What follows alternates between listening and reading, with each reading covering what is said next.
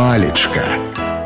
Вядучы Васіль данілаў Прывітанне ўсім сябры сёння з вами даведаемся что такое локшына. Слоўнік кажа что гэта слово азначае выраб з пшанічнай мукі у выглядзе тонкіх высушаных палосак цеста. Страва прыгатаваная з такога вырабу. Калі казаць па-руску то локшына гэта лапша. Но мяне на сёння ўсё. Добрага вам настрою і нясумнага дня. Палечка.